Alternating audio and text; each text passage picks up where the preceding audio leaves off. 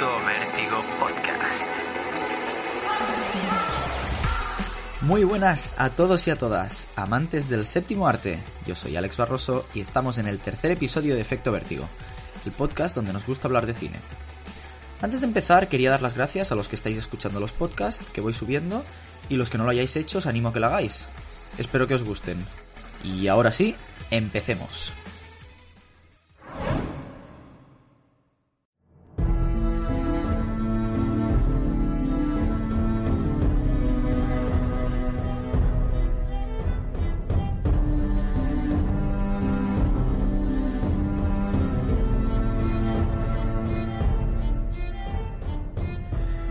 Hoy, con lo que se viene hoy, rodarán cabezas. En abril, pero hace 10 años, se estrenaba la mayor serie televisiva de todos los tiempos. En un territorio ficticio, donde una familia reinaba por encima de otras siete, se estrenaba uno de los universos de temática fantástica más grandes de la historia. De la mano de HBO y con una historia procedente de la maravillosa saga de libros de George R. R. Martin, Canción de Hielo y Fuego, David Benioff y D.B. Weiss estrenaban el 17 de abril de 2011 Juego de Tronos. En este episodio habrá spoilers, así que si no has visto la serie, te aconsejo que pares el podcast y te vayas a verla, ya que la verdad mm, no sé qué haces que no la has visto todavía. Ya me lo agradecerás más tarde. Para los demás, hoy recordaremos, resumiremos y analizaremos temporada por temporada la historia de Juego de Tronos.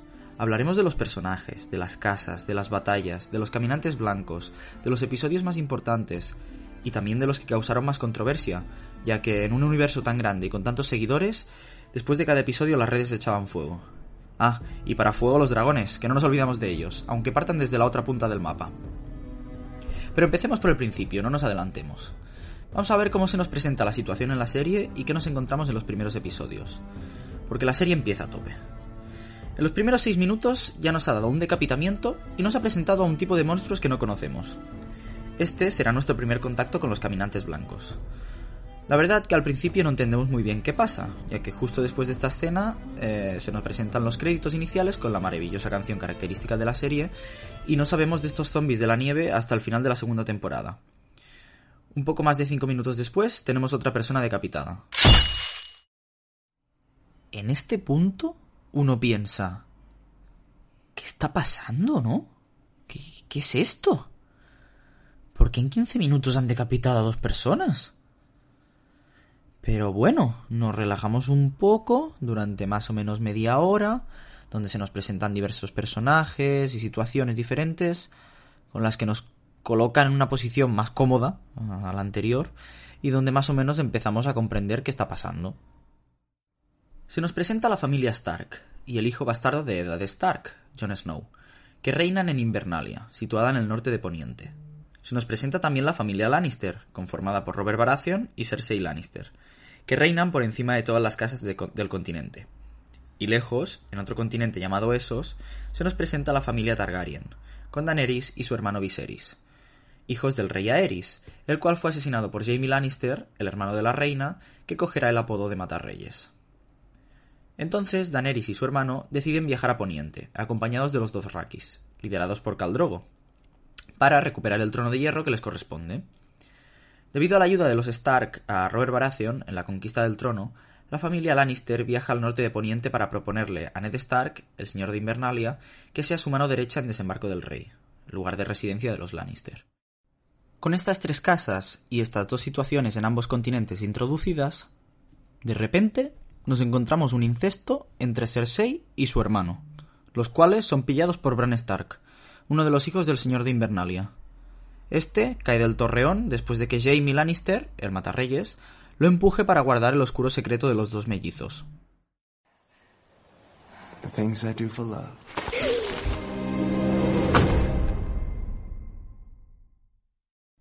Y así acaba el primer episodio.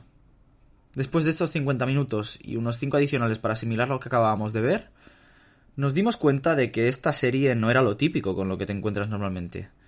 La serie prometía, y todavía tenía muchas más sorpresas por traernos. Pero eh, ¿qué os creíais? ¿Que me había olvidado?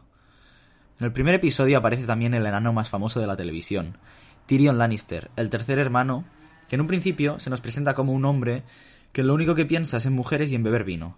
Bueno, miento, que también desayuna cerveza. Este personaje, que en un principio es hasta cómico, tendrá una evolución positiva a lo largo de la serie, y adoptará muchísima personalidad. Su inteligencia será su punto fuerte, y lo llevará a ser uno de los personajes más importantes de la serie. Y por supuesto Joffrey Baratheon, uno de los personajes más odiados de la serie, igual que su madre.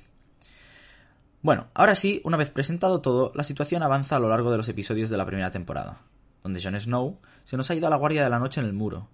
Bran está vivo pero paralítico, y Ned se ha ido a desembarco del rey con sus hijas para convertirse en la mano derecha de Robert Baratheon. A partir de ahí, básicamente se desarrollan estas situaciones donde Jon se integra en la Guardia de la Noche y conoce al carismático Samuel Tarly, del que más adelante se nos hablará de su familia, la casa Tarly y más concretamente de la relación con su padre. También de la integración de Daenerys con los Dothrakis y con Khal Drogo, el cual se carga a Viserys y es quizá la primera muerte satisfactoria de la serie. Y finalmente la evolución de Ned Stark como mano derecha. La primera temporada culmina con la muerte de Robert, el rey de los siete reinos, al estar borracho o posiblemente envenenado por Cersei y ser atacado por un jabalí mientras cazaba.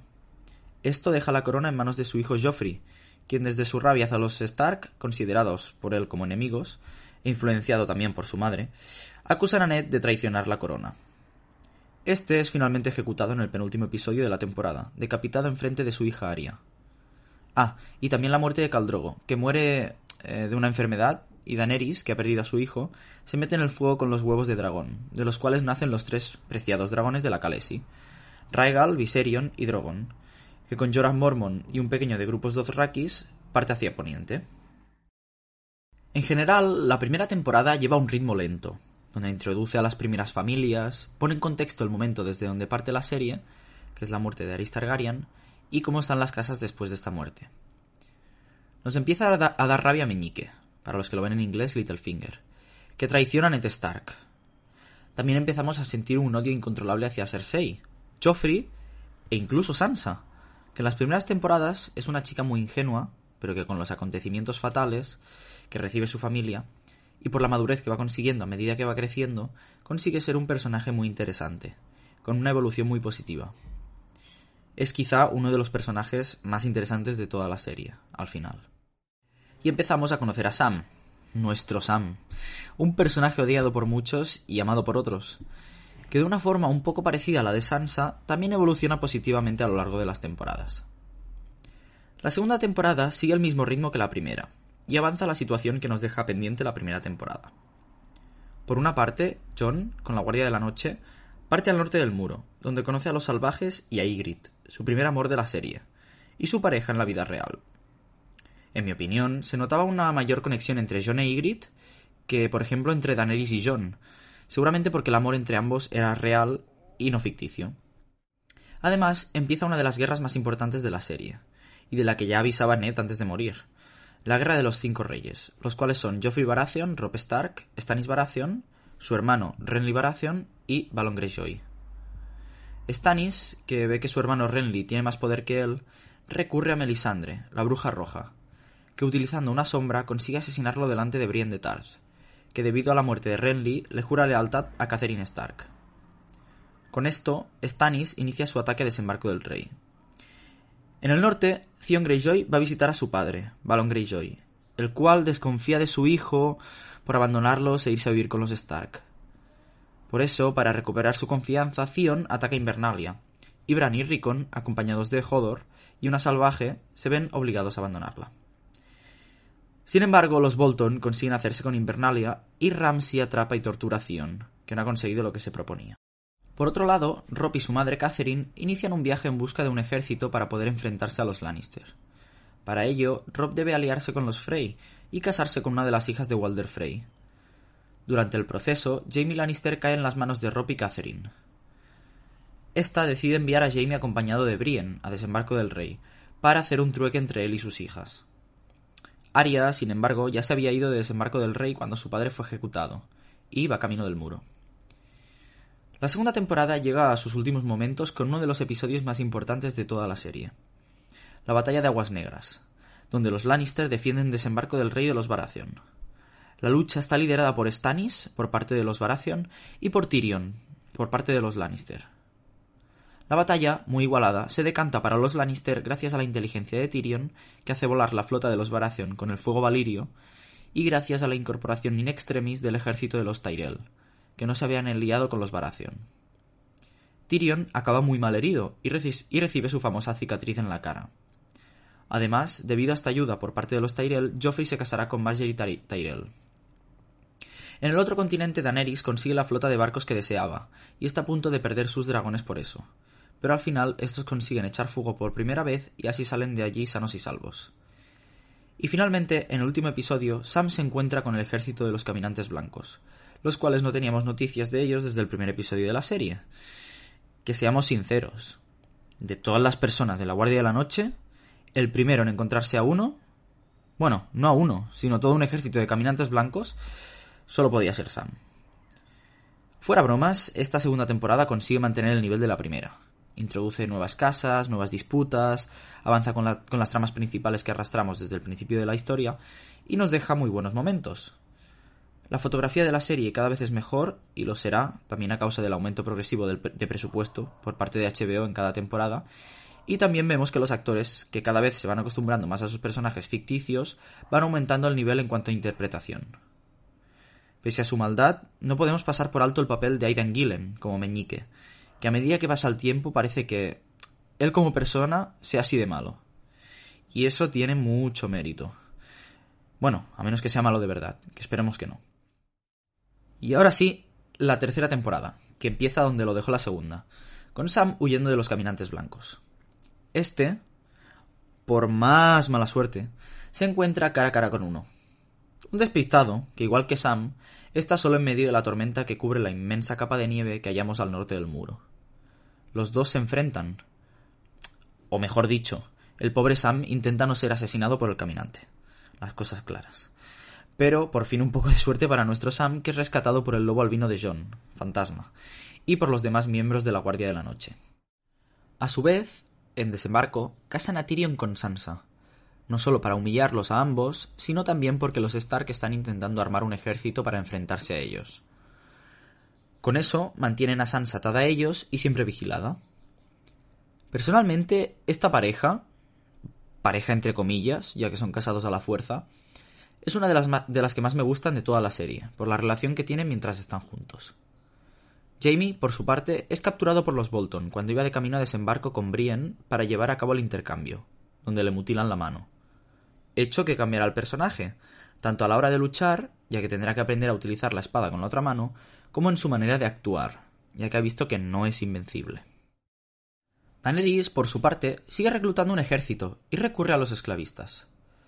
El jefe, que posee un ejército en Astapor, trata a los soldados como objetos, y Daenerys decide matarlo.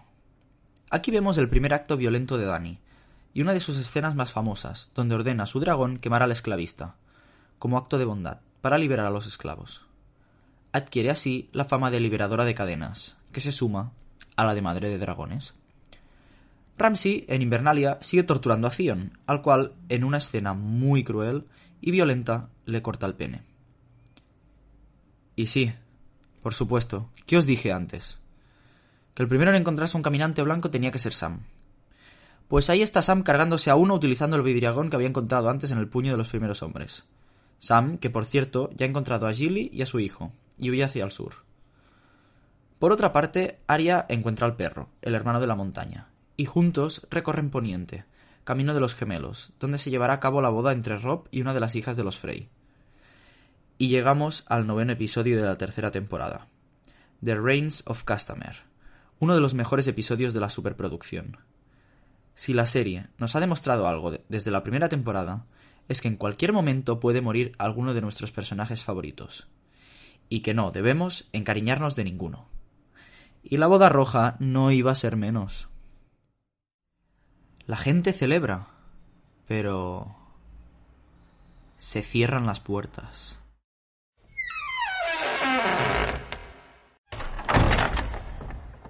Y los músicos entonan una canción que de forma triste choca con la alegría de la noche y que Catherine parece reconocer. El himno de los Lannister rebota por todos los rincones de la inmensa sala y llega a los oídos de los presentes, que no se dan cuenta de lo que va a pasar unos instantes después. En ese momento, Aria, acompañada del perro, llega a la boda, donde no les dejan entrar. Ella, que sabe que algo va mal, se cuela en el interior de la fortaleza. Pero desafortunadamente, nada puede hacer contra el ejército de los Frey, que aliados con los Lannister matan a sangre fría a Robb Stark, su mujer, su posible hijo y a Catherine Stark. Con estas muertes, Arya, que ha visto a su padre ser ejecutado, ha estado a pocos metros de su madre y su hermano mientras morían, que no confía ya en su hermana, y que su hermano bastardo está en el norte del muro, acumula ya mucha ira y sabe que debe depender de sí misma y que va a aniquilar a los Lannister cuando esté preparada.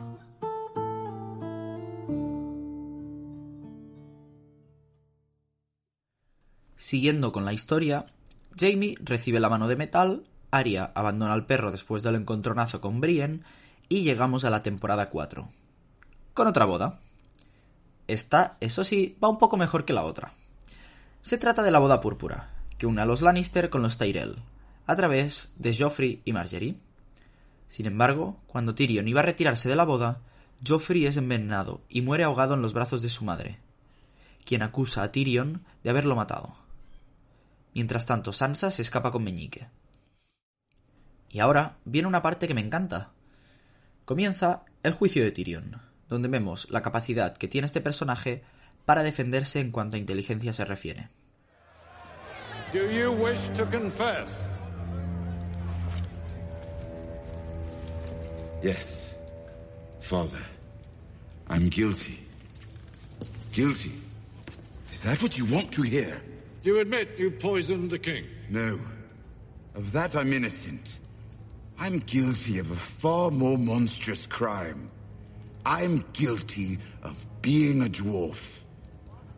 You are not on trial for being a dwarf. Oh, yes, I am. I've been on trial for that my entire life. Have you nothing to say in your defense? Nothing but this. I did not do it. I did not kill Joffrey, but I wish that I had. Watching your vicious bastard die gave me more relief than a thousand lying whores. I wish I was the monster you think I am. I wish I had enough poison for the whole pack of you. I would gladly give my life to watch you all swallow it. Samarin! Samarin! Escort the prisoner back to his cell. Aún así, todo el mundo va en su contra, acaba perdiendo y pide un juicio por combate. Es por eso que aparece Oberyn Martell, interpretado por el magnífico Pedro Pascal, que decide representar a Tyrion en combate para vengar a su hermana, que fue asesinada por Gregor Clegane, el hermano del perro, también conocido como la montaña, a quien se debe enfrentar ya que es el representante de Cersei. En combate, Oberyn se confía, y cuando parece que ha ganado, la montaña le aplasta la cabeza al introducir sus dedos en sus ojos. Por lo tanto, Tyrion es condenado a muerte, pero es liberado por su hermano Jaime. Este, aprovechando su huida, mata a su padre en la letrina mientras cagaba, con una ballesta. Una gran escena que utiliza humor negro como recurso para humillar, una vez más, a un Lannister. Tyrion, acompañado de Varys, escapa a Essos, el continente donde se encuentra Daenerys. Y siguiendo con ella, que está intentando lidiar con el poder, encierra sus dragones, que ya más grandes aterrorizan a la población. En el muro tiene lugar la batalla del muro entre los entre salvajes y guardias de la noche, donde Ygritte muere en brazos de Jon, y la guardia se hace con la victoria gracias a la ayuda del ejército de Stannis Baratheon. Ya con la quinta temporada, y volviendo a Desembarco del Rey, debido a la muerte de Joffrey se ha coronado a Tommen, el otro hijo de Cersei, con quien puede gobernar de forma indirecta. Además, le da poder a la fe de los siete, aliándose con el Gorrión Supremo, que encarcela a Marjorie. Sin saber que eso jugará en su contra, ya que al haber dado poder a la Iglesia, Cersei es también encerrada, al ser acusada de fornicar con su hermano y obligada a hacer el famoso Walk of Shame, donde debe caminar desnuda entre la multitud, la cual la agrede por los pecados cometidos. Como curiosidad, esta escena fue grabada en las escaleras de la Catedral de Girona.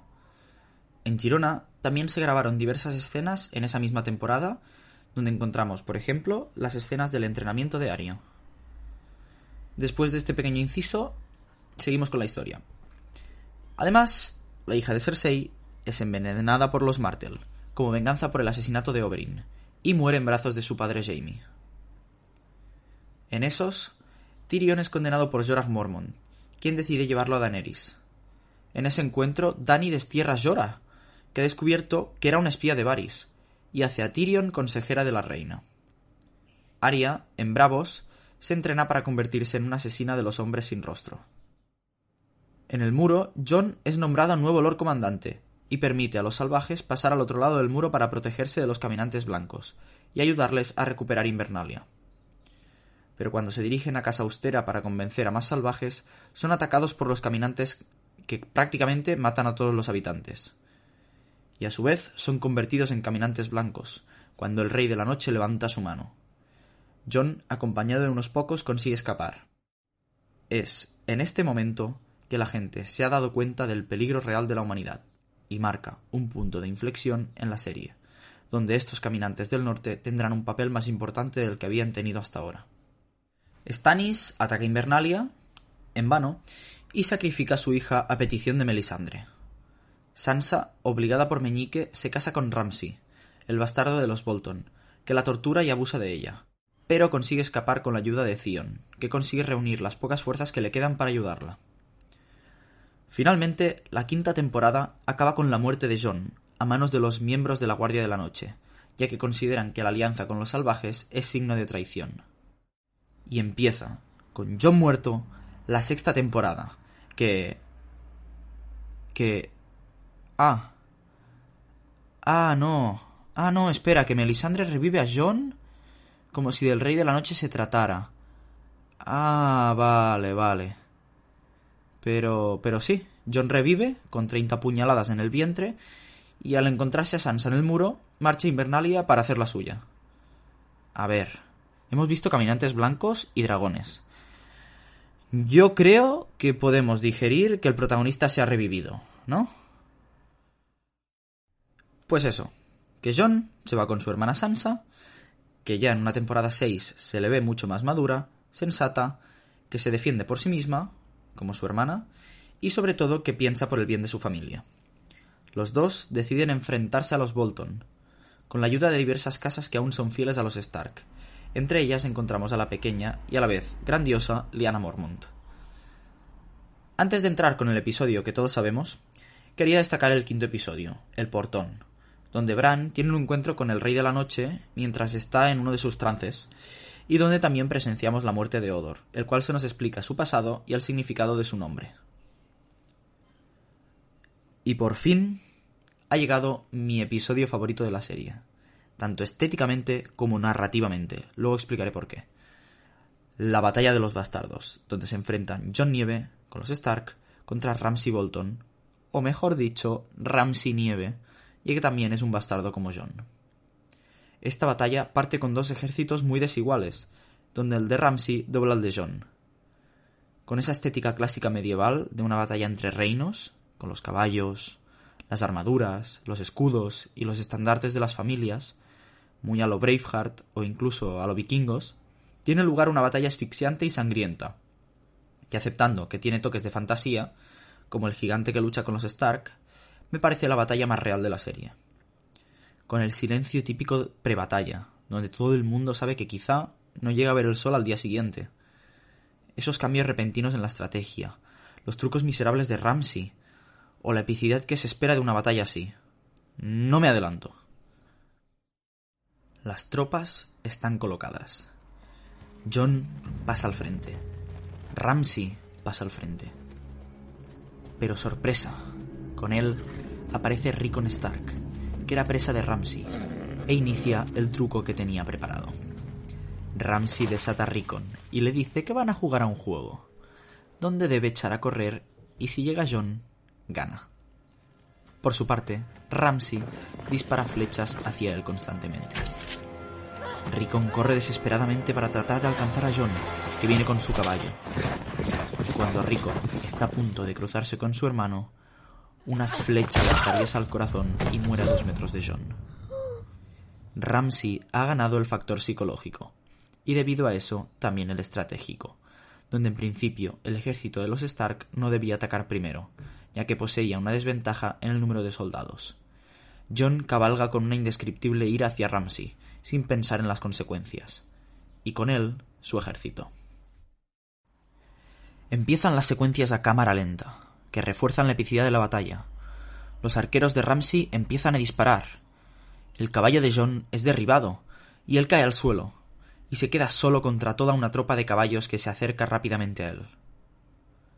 John desenfunda su espada de acero valirio con la empuñadura del lobo, tira su cinturón y desde un plano escorzo a cámara lenta vemos cómo al llegar al bastardo los caballos de ambos ejércitos chocan brutalmente y John se queda en medio del caos. Los hombres van cayendo y se forman montañas de cadáveres. Caballos montados por jinetes decapitados corren asustados y de repente los Bolton organizan una nueva táctica. Rodean al ejército de los Stark, o lo que queda de ello, formando un círculo de escudos y lanzas, que poco a poco se va cerrando. Como decía, muy a lo vikingos, y que va aniquilando a los soldados que poco pueden hacer. John cae al suelo y es sepultado por sus propios soldados en una escena muy claustrofóbica, donde hace que le falte el aire hasta los espectadores. Y el precioso plano cenital cuando John consigue salir al exterior y respirar, donde se ven a todos los guerreros ceñidos entre sí, como una masa compacta de humanos. Pero en ese momento, donde todo parece estar perdido, aparecen por la retaguardia los caballeros del valle, liderados por Lord Petyr Baelish, más conocido como Meñique, acompañado de Sansa. Estos acaban rápidamente con los soldados a pie de los Bolton, y Ramsay huye a la fortaleza de Invernalia, donde gracias al gigante John consigue entrar y descargar su furia contra Ramsay, a base de golpes de escudo y puñetazos, con el que Sansa salda cuentas dejándolo morir a manos de sus propios perros, que llevan días sin comer. Y así acaba este increíble episodio, donde los Stark han recuperado Invernalia. El lobo ha vuelto al norte y el enemigo ha sido devorado por perros. De ahí el peso narrativo que decía que tenía este episodio, con estos simbolismos finales. Y con esta épica batalla finalizada, nos vamos más allá del mar angosto, donde Daenerys consigue una flota de barcos, ya que salía con Theon y su hermana, y pone rumbo a poniente, a la vez que Arya, que acabado su entrenamiento como mujer sin rostro, establece el mismo destino que la madre de dragones. En Desembarco del Rey, Después de la pérdida de control por parte de Cersei, debido al aumento de fe y poder del Gorrión Supremo, este somete a juicio a Loras y a la propia Cersei para expiar sus pecados, a lo que ella, utilizando un viejo truco de su hermano Tyrion, hace volar por los aires el gran septo de Baelor con todos dentro, Marjorie y Gorrión Supremo incluidos. Debido a la muerte de Marjorie, Tommen se suicida tirándose por la ventana de su habitación. Cersei, prácticamente loca, se autoproclama reina de los siete reinos para acabar con la sexta temporada. Una temporada sublime, quizá la mejor de la serie con la tercera. Y seguimos con la séptima y penúltima temporada donde Arya, que como he dicho antes, ya ha acabado su entrenamiento y se ha convertido en una mujer sin rostro, acaba con todos los implicados en la boda roja, incluido Walder Frey, por quien se hace pasar para envenenar el vino con el que acaba con todos el norte no olvida. Además, parte a Invernalia y de camino se encuentra con su loba Nimeria, la cual tuvo que abandonar en el primer episodio debido al encontronazo con Joffrey.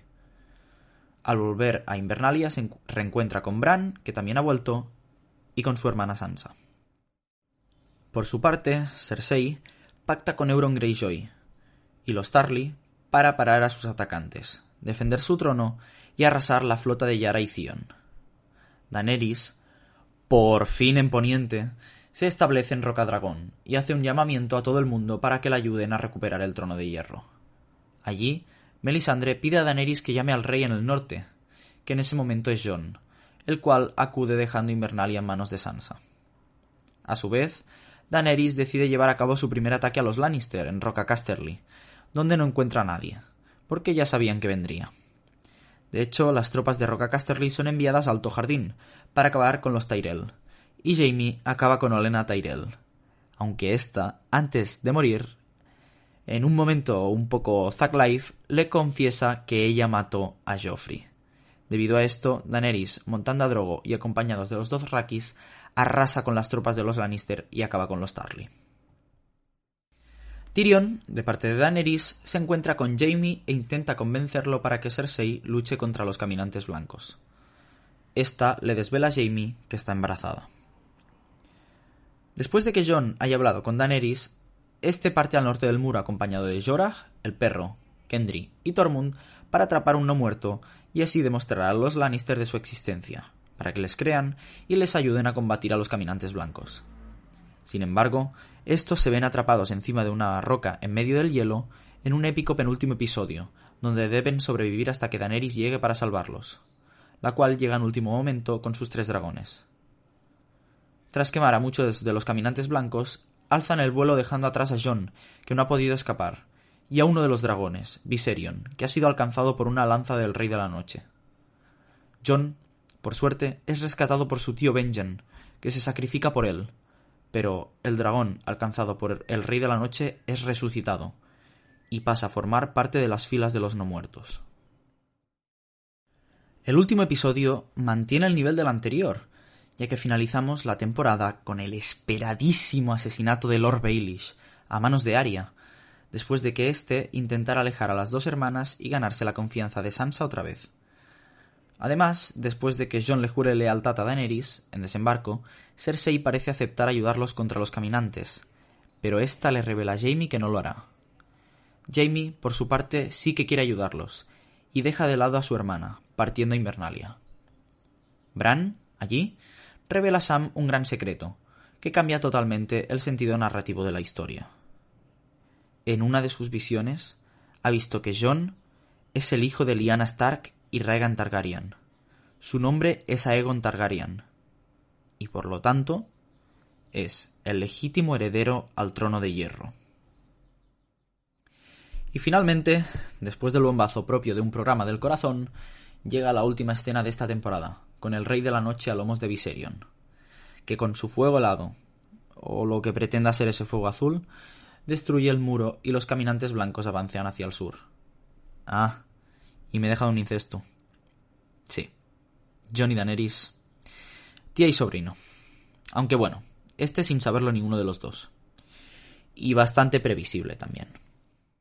Y ahora viene una temporada difícil, Difícil porque acaba con la historia y porque es la temporada más polémica de la historia de la televisión. La octava temporada, que cierra con la maravillosa historia adaptada de Canción de Hielo y Fuego. Primero, me gustaría resumir los acontecimientos, como he hecho hasta ahora con las demás temporadas, y luego daré mi opinión respecto al final, que tiene mucho de lo que hablar. Vamos con el resumen, que empieza donde lo dejó la séptima temporada, con el avance de los caminantes blancos y la preparación para enfrentarse a ellos. Daenerys viaja a Invernalia y conoce a Sansa. Y no es que tengan muy, una relación muy agradable. Se respira tensión entre las dos. Misma tensión que entre Jamie, que también ha ido a Invernalia, y Bran, dos personas que no se veían desde el primer episodio, que no acabó muy bien. A Jamie lo juzgan, en una escena que, aunque el nivel de guion haya bajado en estas últimas temporadas, me parece una muy buena escena. Breve, pero buena. Para no alargar, como hace la serie, vamos a hacer una elipsis hasta el episodio 3, donde se disputa la guerra entre la humanidad y los caminantes blancos. Que muy resumidamente describiré como una angustiosa batalla durante la larga noche, donde el rey de la noche es eliminado por Aria, que lo apuñala en el estómago con una daga de vidriagón, y con él todo su ejército de no muertos. Y llega el episodio 5. Un episodio, para mí, de lo mejorcito de la serie. Donde Daenerys, que ya está cansada de sufrir, explota y arrasa con Desembarco del Rey. Y también con los Lannister. Jaime y Cersei mueren sepultados, y de una forma muy poética, ya que Cersei muere aterrada, e incluso le pide a Jaime que no le deje morir allí. Teme por el hijo que lleva dentro. Además, tenemos un duelo espectacular. Un duelo esperadísimo. Con Drogon volando de fondo, echando fuego por la boca y el castillo derrumbándose, el perro se encuentra por fin con la montaña. Los dos hermanos se enfrentan, y para mí acaba de la mejor manera. El perro, que llevaba toda su vida esperando este momento, arrastra la montaña con él al vacío, y muere sabiendo que lo ha conseguido. Finalizada la destrucción, encontramos a Aria en medio del caos, que se topa con un caballo blanco. Ambos, Aria y caballo, representan o simbolizan la figura ajena a la guerra, de la que ninguno de los dos ha querido formar parte, sino que se ha visto arrastrado a ello. Y llega el final, donde después de la tormenta viene la calma. Menos en Juego de Tronos, donde siempre hay tormenta. Daenerys, ya completamente loca, decide encerrar a Tyrion porque éste se desvincula de ella por haber matado a sus hermanos. Y ahora viene otro momento donde el guion destaca, y es en la conversación entre Tyrion y Jon, donde el último Lannister convence a Jon de matar a Daenerys, ya que ésta está perdiendo el control. Jon, finalmente, deja el amor aparte y por el bien de los siete reinos clava un puñal en el pecho de Daenerys, que muere en sus brazos. Drogon llega a la escena del crimen y sin querer quema el trono de hierro al descargar su ira.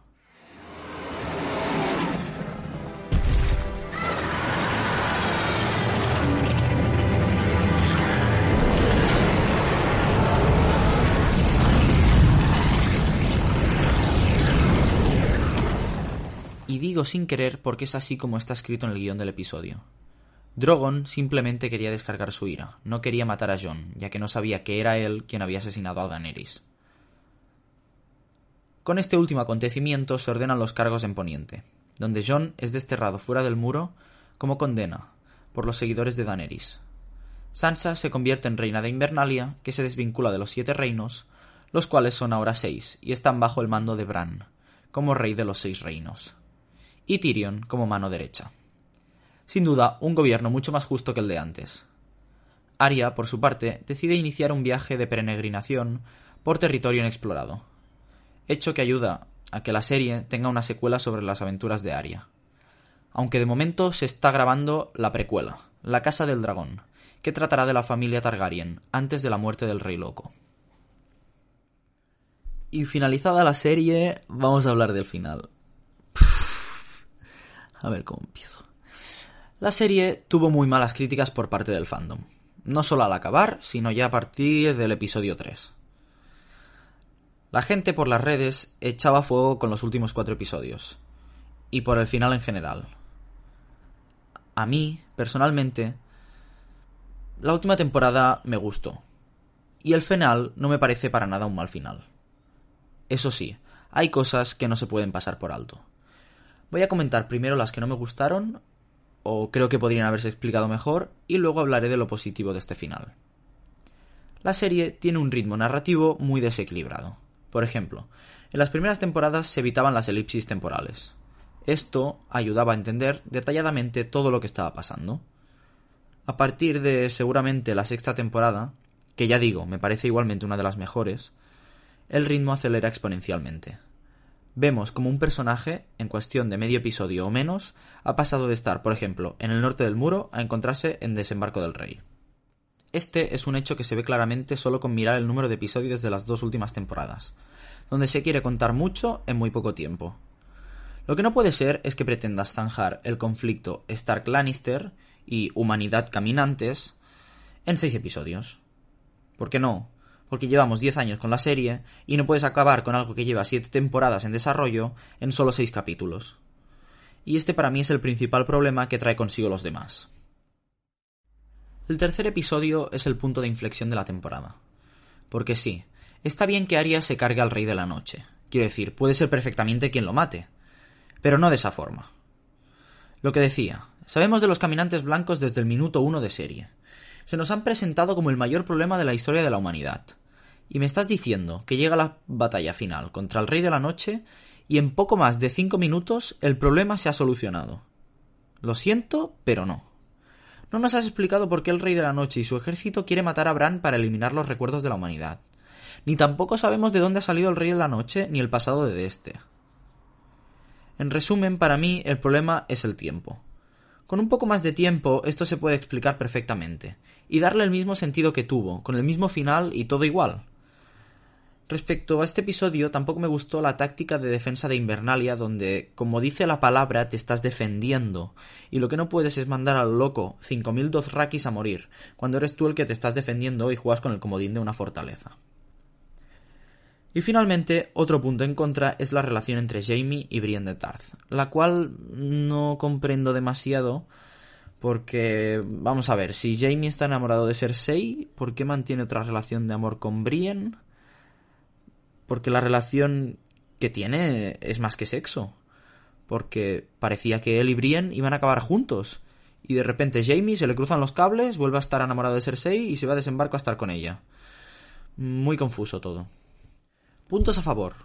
Que sí me han gustado y parece que la gente se volvía más loca que Daenerys de lo mal que estaba hecho todo. Me ha gustado el final, aunque no era el que me habría gustado ver, ya que comprendo que nunca va a estar todo el mundo contento. Me ha gustado el episodio 3, donde todo el mundo decía que no se veía nada. Y eso es precisamente lo que pretendía el capítulo.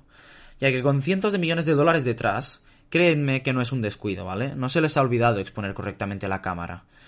Simplemente, y es por lo que me gusta que lo hayan hecho así, es porque se trata de una lucha contra la muerte, la oscuridad, y esa sensación que transmite de no veo nada, con la oscuridad de la noche, la nieve, el humo, el caos, es precisamente lo que quieren hacer sentirte. Quieren que sientas lo que siente John al luchar con los caminantes. Esa angustia de no ver casi nada. En los libros, de hecho, hablan de la larga noche y de la oscuridad que trae consigo, nombre que coge el episodio 3 como título. Y cito directamente. La larga noche es el nombre dado al periodo de la historia en el que una terrible oscuridad cayó sobre Poniente y Esos. Ocurrió aproximadamente unos 8.000 años del desembarco de Aegon, en medio de un gran invierno que probablemente duró más de una generación. La larga noche cubrió de oscuridad y trajo penurias a la humanidad. Dejando de lado el episodio 3, otro punto a favor que de verdad no entiendo la controversia que genera es la destrucción masiva en desembarco del rey de Daenerys. Dani, aunque siempre haya defendido a los esclavos, sea una rompedora de cadenas y todos los apodos que van detrás, desde un buen inicio ya derrocha aires de locura y hay veces donde se le ha ido la cabeza. Y la obsesión que tenía por el poder y el trono de hierro, al que simplemente quería llegar por herencia y no para hacer el bien, ya que nunca justifica que quiera el trono para eso. Sumado a la rabia por los Lannister, el previo asesinato de su mejor amiga, que la violaron y abusaron, que se han cargado a dos de sus hijos, que son sus dragones, y finalmente la locura que lleva desde hace tiempo, muy bien no podía acabar. Tampoco podían pretender llegar a desembarco y decir ¡Ey! Que vengo a conquistaros, ¿eh? Nada, que me dejéis el trono de hierro y ya está. Daenerys acabó como su padre, loca y muerta. Pero ya digo, que en mi caso no fue una sorpresa que Daenerys explotara de esa forma. Y acabo. A ver. Según la gente, este final era una mierda. Y así lo dejaban, tranquilamente. No, es que claro, yo quería que ganara el Rey de la Noche, vaya mierda de serie. No, porque tenían que ganar los Lannister. Los creadores de la serie se han cargado la historia de George R. R. Martin, como si esa gente fueran guionistas o críticos de cine. Vamos a dejar una cosa clara. El final, el argumento final, está escrito por Martin. Que Daenerys se vuelva loca y destruya desembarco entero, Martin ya lo tenía más que pensado. Que el Rey de la Noche debía morir a manos de Arya ya lo sabía hasta antes de que saliera la serie. Por ejemplo, en la segunda temporada Daenerys tiene una visión donde se ve el trono de hierro rodeado como de copos de nieve y al final comprobamos que no era nieve, sino ceniza. Con esto quiero decir que la historia, exceptuando detalles que no siguen la trama principal, como lo de Jamie con Brienne o lo de Arya con el herrero, son más bien fanservice. Pues ya estaban pensadas. Por lo tanto, Benioff y Weiss pueden haber contado más bien o más mal la historia, pero de la historia en sí no tienen nada que ver. Y a unos les puede gustar más y a otros menos, pero eso es lo que tiene Juego de Tronos que en cualquier momento te decepciona. Pero te decepciona para bien. Y hasta aquí el especial del décimo aniversario de Juego de Tronos, una de las series, si no la serie más grande de la historia de la televisión. Serie con un final agridulce, más dulce para unos y más agrio para otros, pero una gran serie en su conjunto, y eso nadie lo puede negar. Mi nota sigue siendo la misma que cuando la acabé, y es un 9, que creo que podría haber llegado al 10 si se hubiera tratado con más calma su final. Decidme en los comentarios del post del episodio en Twitter qué nota le pondríais vosotros, qué fallos le veis al final, siempre argumentados, y, en referencia al podcast, qué aspectos debería mejorar. Os dejo por aquí el Twitter, arroba efecto pd, para que me sigáis y os enteréis de todos los episodios y de las novedades del podcast, y para que me ayudéis a mejorar como creador de contenido. También mi email efectovertigopodcast.com donde podéis hacerme todo tipo de propuestas y sugerencias. Muchas gracias por escucharme, dadle a seguir en Spotify para estar alerta de los, de los siguientes episodios, ya que me haríais un gran favor y nos vemos pronto con el cuarto episodio de Efecto Vértigo.